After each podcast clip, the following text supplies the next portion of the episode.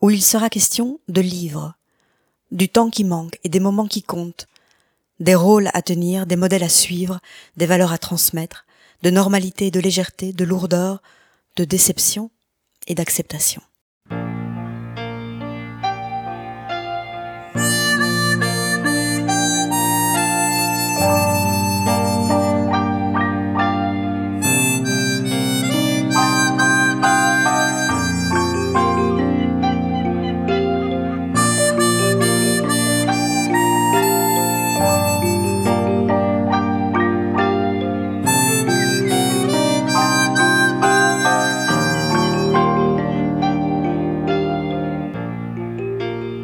Matrice, miroir et modèle.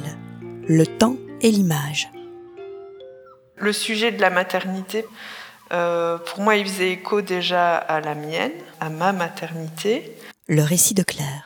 Parce que c'est un sujet qui m'a déjà fort interpellée. J'avais déjà écrit un article en fait dans C4 à l'époque. Dans l'article, en fait, j'avais beaucoup parlé des, des mères de littérature, puisque c'est quand même euh, comme ça que moi, en tout cas, j'avais eu accès à la maternité et je crois que c'est comme ça que j'avais envie d'y réfléchir. Donc c'était un article qui a fait réagir notamment ma propre mère, qui a été super choquée, qui a même pas voulu m'en parler, mais qui m'a fait très très fort la gueule ensuite.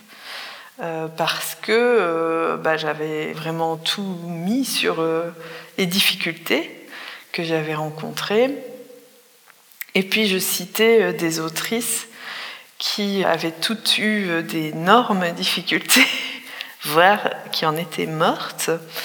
Et ça l'avait euh, quand même fort remué.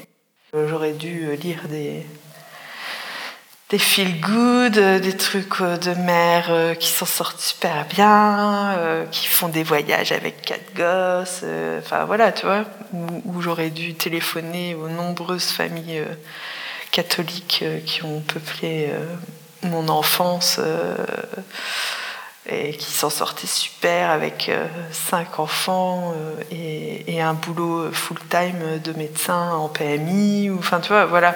J'aurais dû peut-être aller plutôt interroger ces personnes-là, mais sur le coup, c'est pas ça qui est venu.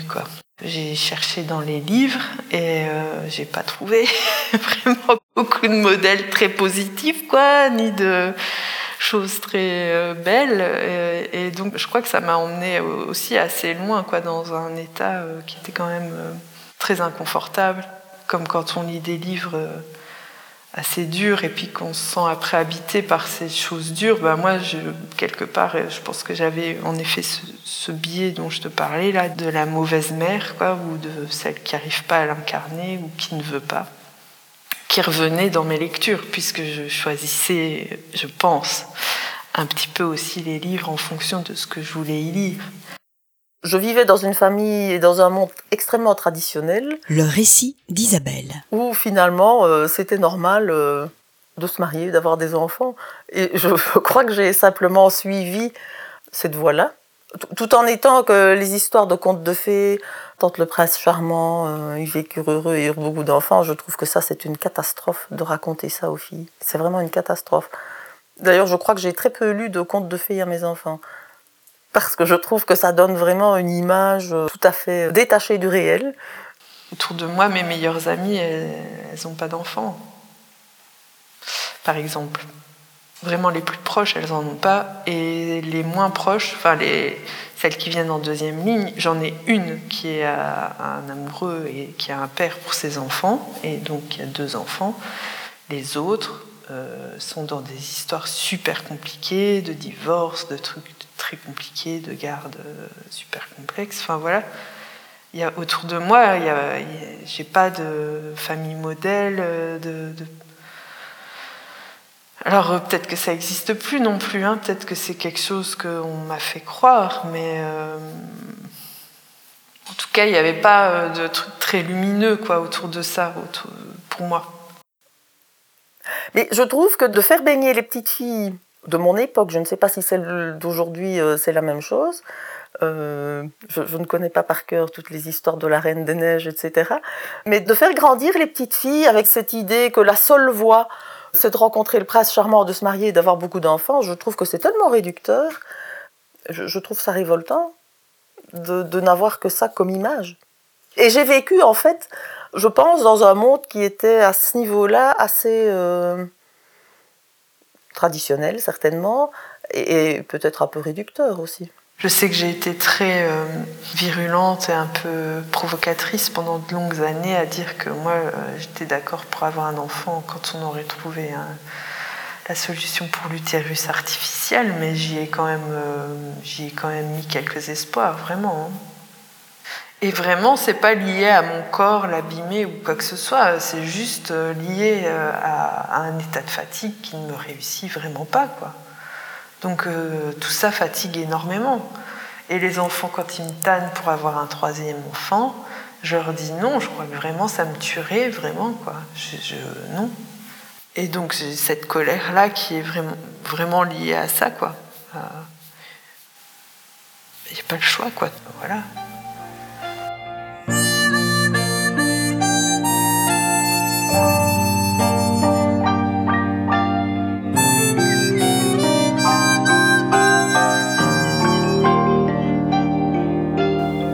Je ne crois pas que ce soit plus compliqué pour les femmes, mais je crois que c'est différent.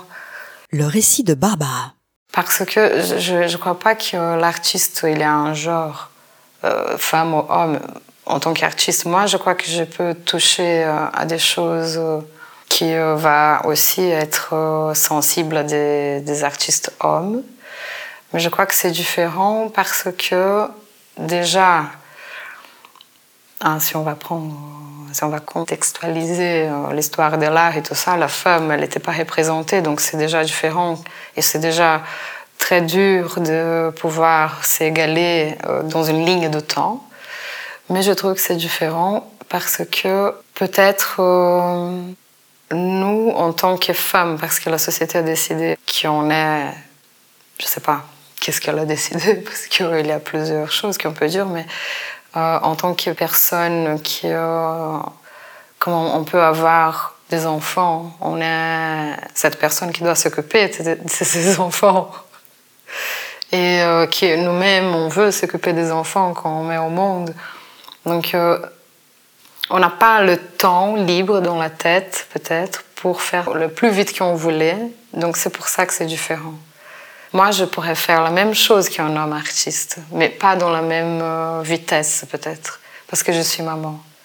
Et donc, je dois partager euh, ma vie en plusieurs tiroirs. Et là, je vais trouver mon équilibre parce que je ne peux pas faire que maman, je ne peux pas faire que artiste, je ne peux pas faire que euh, fille, ou je ne peux pas que sortir, je ne peux pas que travailler. Donc, c'est que c'est quand même du travail d'être une maman. Hein? Quand même beaucoup de choses à assumer, beaucoup de choses à faire. C'est quand même beaucoup de travail. Euh, c'est accepter de. Enfin, c'est faire un choix. Donc, comme tous les choix, ça veut dire que c'est renoncer à, certaines choses, évidemment, puisque on a des enfants qui doivent aller au lit à une heure raisonnable le soir quand ils sont petits. Donc, euh, on ne peut plus faire tout ce qu'on veut de ces soirées, par exemple, ni de ces week-ends.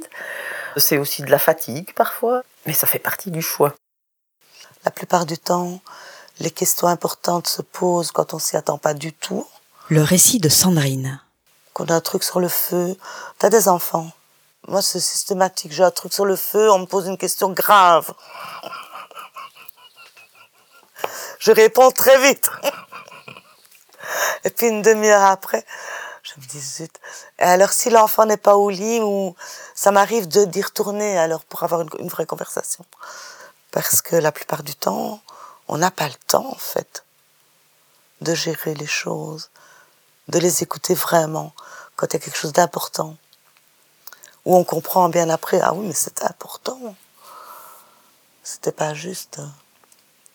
C'est qu'on n'a pas vraiment euh, de temps libre en tant que maman pour faire tout ce qu'on veut et qu'on veut. On doit composer avec ça. Et quand on peut pas, qu'on laisse les enfants longtemps. Moi, j'ai laissé Igor pendant deux mois avec mes parents au Brésil parce que j'étais en Amazonie, un mois et demi.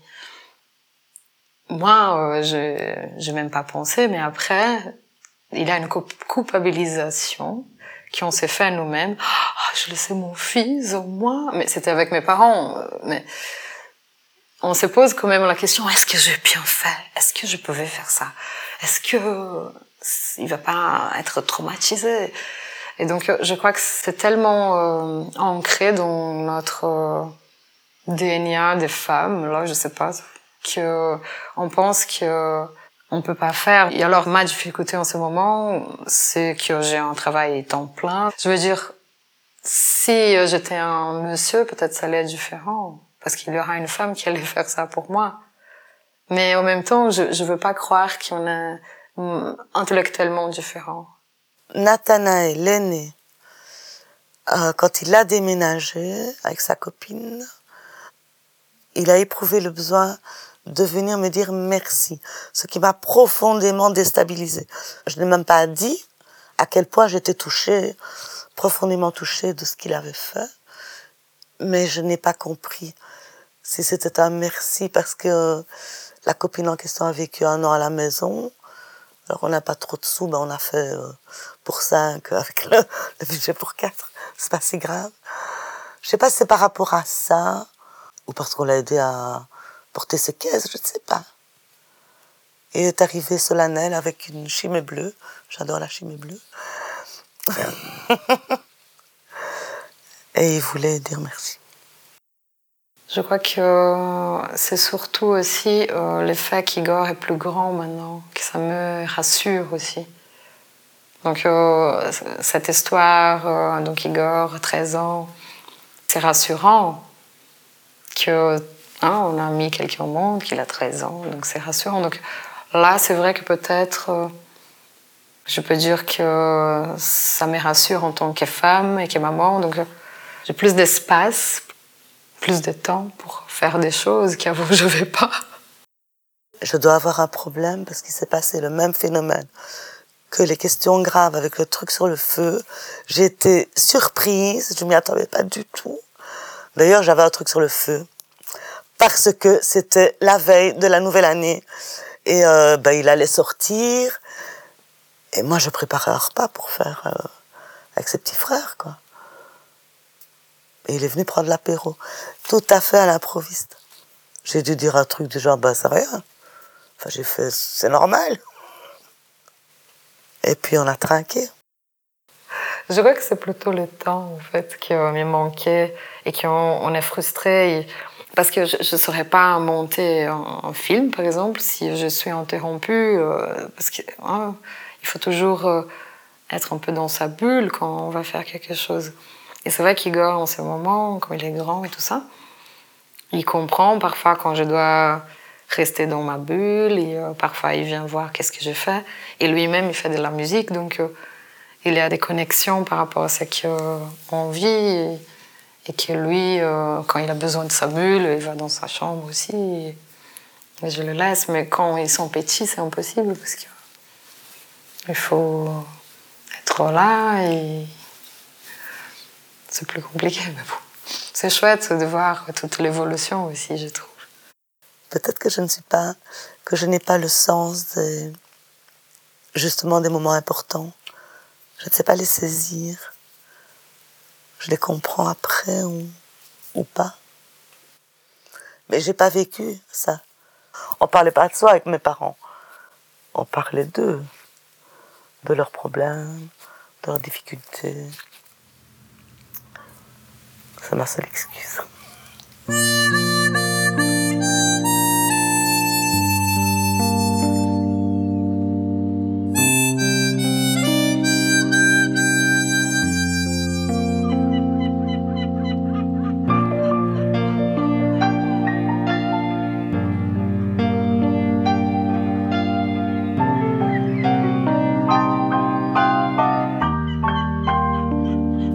Ce que j'ai envie de dire par rapport à mon propre rôle de maman, c'est que pour moi, ça a toujours été, même quand j'étais jeune, c'était quelque chose qui était important pour moi, l'idée de devenir maman. C'était vraiment quelque chose que j'avais envie de, vivre dans ma vie et ça aurait été très difficile pour moi de ne pas avoir d'enfant. Donc c'était vraiment quelque chose de, oui, que j'estimais vraiment fondamental dans la manière dont je voyais ma vie future quand j'étais jeune. Et je crois que ça aurait été très difficile pour moi d'accepter ou de, devoir vivre sans avoir d'enfant. peut-être la chose un peu différente, c'est que je suis devenue mère parce que euh, mon homme voulait euh, qu'on soit parents. Et donc, euh, je n'ai jamais voulu, moi, je n'ai jamais ressenti, à part au tout, tout, tout début où on était ensemble, cette chose qu'on appelle l'instinct ou l'horloge biologique ou euh, voilà des choses qui me restent complètement euh, inconnues en fait. Que ça m'a été demandé presque un peu euh, pas presque hein, ça a été un sujet de de en gros soit on devient parent soit on se sépare. Je ne sais pas l'expliquer quoi. Le récit de Marianne. Ça ne m'intéresse pas tellement au départ enfin je même si je suis astite et que j'aime beaucoup la pédagogie, d'être avec des enfants, mais être mère, je ne voyais absolument pas. C'était pas quelque chose qui qui me parlait du tout. En fait, les difficultés à être mère, c'est un biais que j'ai quand même souvent, et même maintenant, je me rends compte que les femmes qui viennent euh, parler avec moi, qui viennent d'être mères, c'est souvent euh, sous cet angle-là qu'elles abordent la maternité.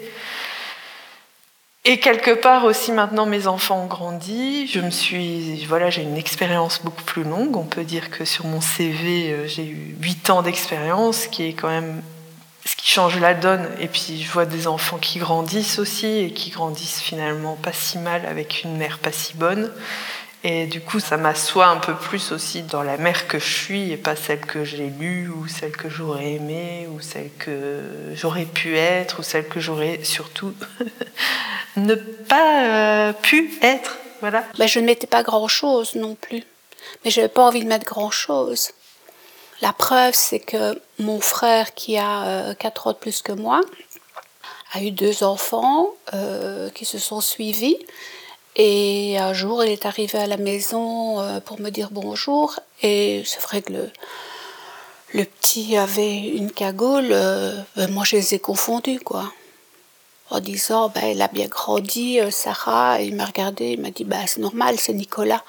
Je, pouvais être poli, mais je ne. c'est assez rigolo. Avec le recul, n'a pas fait rire tout le monde à ce moment-là, mais voilà, c'est révélateur, quoi. C'était tellement de choses à faire, tellement de choses à faire avant de me dire euh, peut-être qu'un jour, oui, mais voilà. Et dans mes relations, de toute manière euh, amoureuses, on n'était pas là du tout, du tout, du tout.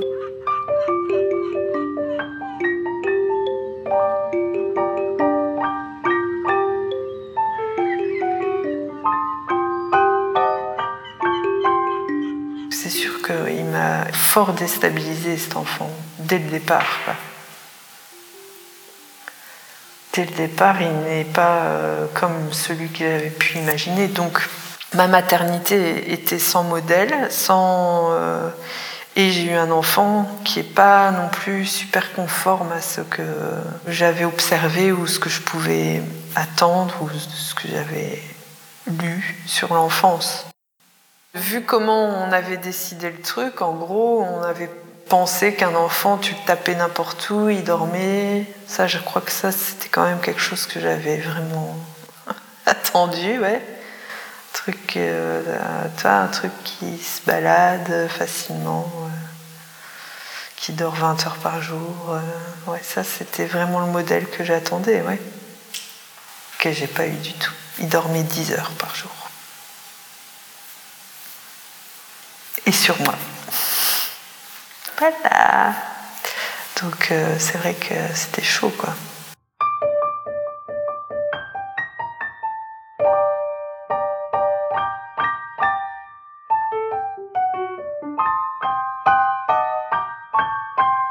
Je dirais pas que j'avais eu une maternité triomphante, mais euh, en tout cas un truc un peu plus aligné. Et je crois aussi que j'étais sortie du schéma familial qui est d'avoir un enfant. Moi j'en ai eu deux qui me distingue de la plupart euh, des personnes autour de moi aussi. Donc euh, c'était plus simple, c'était plus doux aussi, et ça m'a réconcilié avec la première maternité. Ça m'a fait me dire euh, que j'étais quand même plus capable que ce que je pensais, parce que moi, deux, en fait, c'était plus simple que, que un, et voire même c'était, c'était réparant. Alors après, j'ai rencontré un autre psy qui était peut-être un peu plus adapté euh, que celui que j'avais au moment première, de mon premier enfant.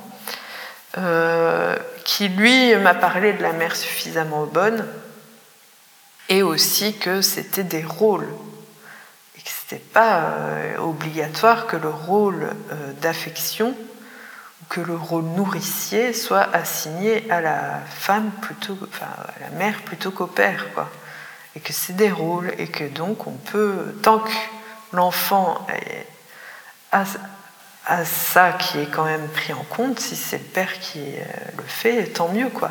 Ou je crois que j'aurais rencontré plus tôt, euh, ça aurait été plus simple avec euh, l'aîné. Mais comme j'ai rencontré plus tard, bah, tant pis.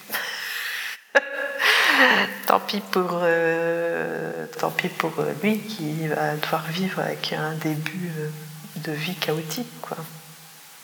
Je pense qu'avec lui, il y aura toujours quelque chose euh, de particulier, comme il y a quand même aussi quelque chose de particulier avec Inès. Mais euh, je crois que lui, il cherche euh, les points de ressemblance, et c'est vrai que c'est difficile de ne pas voir à quel point on, fonctionne un petit peu de la même façon. Après, moi, j'essaye aussi vraiment de ne pas appuyer sur ça devant lui, et je n'aime pas quand on les marque trop, mais euh, c'est vrai que c'est compliqué. Moi là, je viens d'arrêter d'aller voir aussi mon psy, donc il y a aussi quelque chose qui s'est un peu clôturé, terminé. J'ai repris de l'assurance, que ce soit euh, au travail ou, dans ma vie de famille. Hein. J'assume maintenant assez bien euh, la mère que je suis et j'ai fait le deuil de celle que j'aurais pu ne pas être. Euh, voilà, ça c'est ça c'est bien c'est bien clair dans ma tête quoi. Alors, est-ce que c'est moi qui suis de santé mentale fragile? Je sais pas, mais euh, en tout cas, je trouve ça un peu facile que la société te renvoie tout de suite euh, à une responsabilité individuelle sur, je pense, et avec les nombreuses voix qui maintenant euh, commencent à en parler, je pense qu'on peut quand même le dire. Quoi. Ça n'est pas évident d'être parent aujourd'hui. Ça l'était certainement pas il y a 20 ans, encore moins il y a 40, 60, 80. Mais euh, voilà quoi. Enfin, en tout cas, euh, je crois que remettre la faute sur l'individu n'est pas tout à fait une bonne chose. Voilà. Tenir le fil, casser le fil est une série conçue et réalisée par Nadine Jensens sur une idée de Nathalie Grandjean et Nadine Jensens. Écriture, prise de son et montage Nadine Jensens, musique, mixage et mise en scène sonore Jean-Jacques Nissen. Cette série n'aurait pas pu voir le jour sans le soutien inconditionnel ou presque d'une certaine gaieté ASBL. Merci à Claire, Isabelle, Barbara, Sandrine et Marianne.